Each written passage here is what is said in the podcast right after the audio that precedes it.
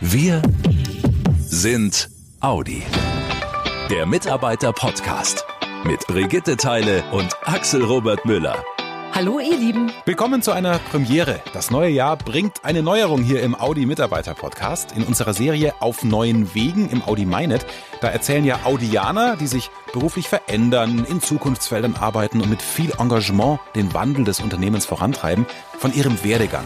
Dabei geben sie uns einen ganz persönlichen Einblick, mit welchen Herausforderungen sie konfrontiert werden und wie sie diese meistern. Und wir starten gleich mit einem Mann, der sich früher als viele andere einem Thema gewidmet hat, das uns heute alle bewegt, nämlich das Thema Nachhaltigkeit.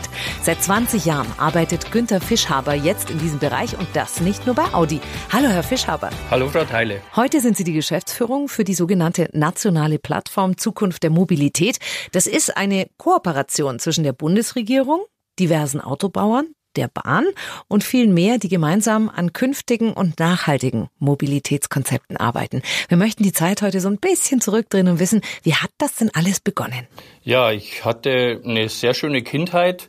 Da hat vieles dazugehört, Schule weniger. Schule hat mich nie so wirklich interessiert. Ich gehörte zu denen, die dann am Nachmittag heimkamen, die Schultasche in die Ecke schmissen und sofort zu einem Bauern, ich bin auf dem Land aufgewachsen, zu einem Bauern gelaufen bin und Traktor gefahren.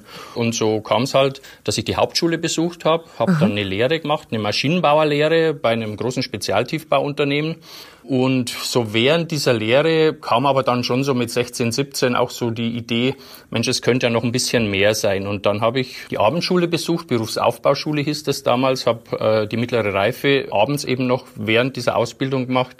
Und da muss ich sagen, da hatten wir einfach zwei Lehrer, denen ich sehr, sehr viel zu verdanken habe, die das einfach geschafft haben, so die Lust für mehr und Neues und diese Neugierde äh, für Themen zu wecken.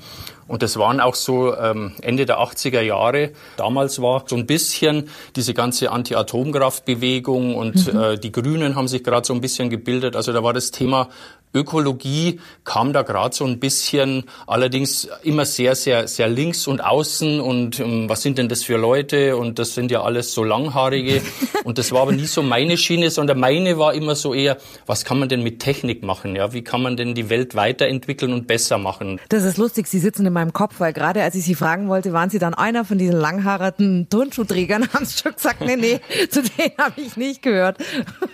Nee, ich habe dann äh, das Abitur auch noch nachgeholt, mhm. habe dann Maschinenbaustudium angeschlossen und erst während des Studiums bin ich auf die Idee gekommen, Mensch, man könnte sich da auch so ein bisschen äh, stärker fokussieren auf diese Richtung Nachhaltigkeit und das ist dort für mich erst so richtig entstanden und gereift. Hatten Sie eine Idee, als Sie das äh, Studium angefangen haben, wo das hingehen sollte? War da die äh, Automobilindustrie schon in Ihrem Kopf oder? Nein, nein, überhaupt nicht. Also zu Beginn war es wirklich für mich Schwermaschinenbau. Sie müssen sich das vorstellen, diese großen Bagger und Bohrgeräte, die da irgendwo bei 100 Tonnen mal beginnen. Der und so Traum war für, eines jeden ja, Mannes. Ja, genau. Vom, vom, ja. Äh, der erste Traum war Lokführer, dann war es eben solche Maschinen zu bauen.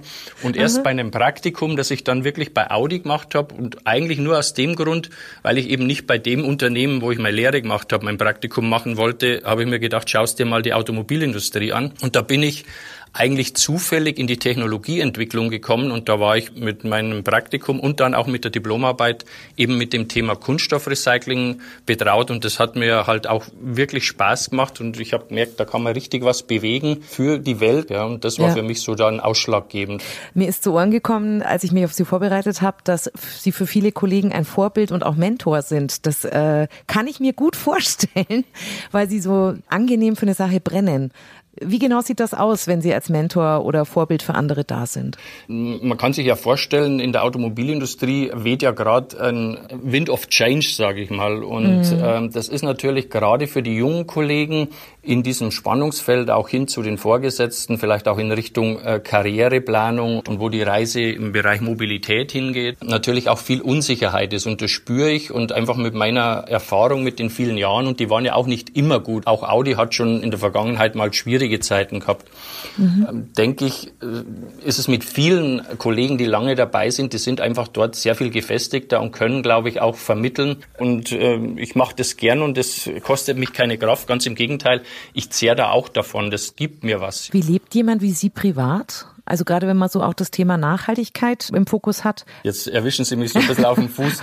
Äh, ich arbeite natürlich bei einer Automobilfirma und ich muss schon sagen, man kann auch mit so einer kognitiven Dissonanz gut leben, schnelle Autos fahren und trotzdem das Thema Nachhaltigkeit äh, versuchen weiterzutreiben. Mhm. Und ich habe ja auch zu Beginn gesagt, Sie dürfen sich jetzt nicht vorstellen, dass ich so ein, so ein extrem grüner bin, sondern für mich war immer so das, was kann man mit Technologie und, und mhm. mit Innovation weiterentwickeln und mhm. wie kann ich es da weiterbringen? Sie haben in München den Münchner Umweltstammtisch mitbegründet.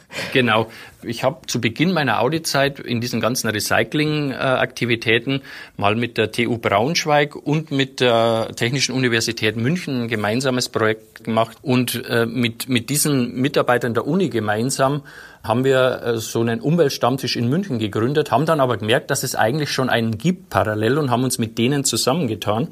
Und dieser Umweltstammtisch ist über diese letzten 20 Jahre wirklich gewachsen. Ist auch keine politische Verbindung oder so, sondern es sind wirklich Leute aus Unternehmen, die im weitesten Sinne mit Nachhaltigkeitsthemen zu tun haben. Da sind fast alle namhaften großen Münchner Unternehmen mit dabei. Und wir treffen uns im Vier-Wochen-Rhythmus und versuchen es meistens mit einem Unternehmensbesuch zu verbinden und dort uns eben zu informieren, was deren Nachhaltigkeitsthemen sind, woran die gerade ah, arbeiten. Mhm. Und es ist so, so eine Art Expertennetzwerk, wenn man so will. Super. Und der Austausch ist ja immer ganz wichtig. Vielleicht hat jemand nochmal eine andere Idee und dann. Genau. Haben Sie noch was auf dem Herzen, was Sie den Audianern gerne mitgeben wollen? Ja, das Wichtigste, was ich mitgeben will, ist, dass man gerade in so stürmischen Zeiten Zeiten das immer eine Stärke von Audi war. Deswegen nennen wir uns ja auch die Audianer, dass wir gerade dann eng zusammenstehen. Und das spüre ich mhm. jetzt auch gerade in diesen sehr turbulenten Zeiten. Audi wird da mit Sicherheit seinen Weg gehen und ich bin da zuversichtlich, ja, auch wenn es gerade turbulent ist. Was für ein schönes Gespräch. Vielen, vielen Dank. Für mich auch, Frau Teile. Hat mir sehr viel Spaß gemacht. Ja, danke schön. Eine wirklich spannende, eine sehr persönliche Geschichte. Wenn ihr auch jemanden kennt, der einen neuen Weg eingeschlagen hat und mit viel Engagement die Audi-Transformation vorantreibt, dann schlagt uns gerne diese Mitarbeiter vor, per Mail am besten an mitarbeiterkommunikation.audi.de. Wer Lust auf mehr hat, kann auch gerne im Audi MyNet unter dem Stichwort auf neuen Wegen die bisherigen Geschichten nachlesen. Mitarbeiterkommunikation.audi.de ist übrigens auch die Mailadresse, an die ihr eure Fragen zum nächsten Top-Thema im kommenden Podcast stellen könnt. Dann sprechen wir mit Vertriebs- und Marketingvorständin Hildegard Wortmann über ihre Eindrücke, die sie in ihrem ersten halben Jahr bei Audi schon gesammelt hat. Wir haken nach, wie es Audi schaffen will, dass noch mehr Menschen aufs E-Auto umsteigen. Außerdem sprechen wir über die Highlights der Consumer Electronics Show in Las Vegas, auf der ja immer ganz viele Hightech-Innovationen auch aus dem Autobereich präsentiert werden. Und wir wagen einen Ausblick auf 2020, was bei Audi da alles anstehen wird.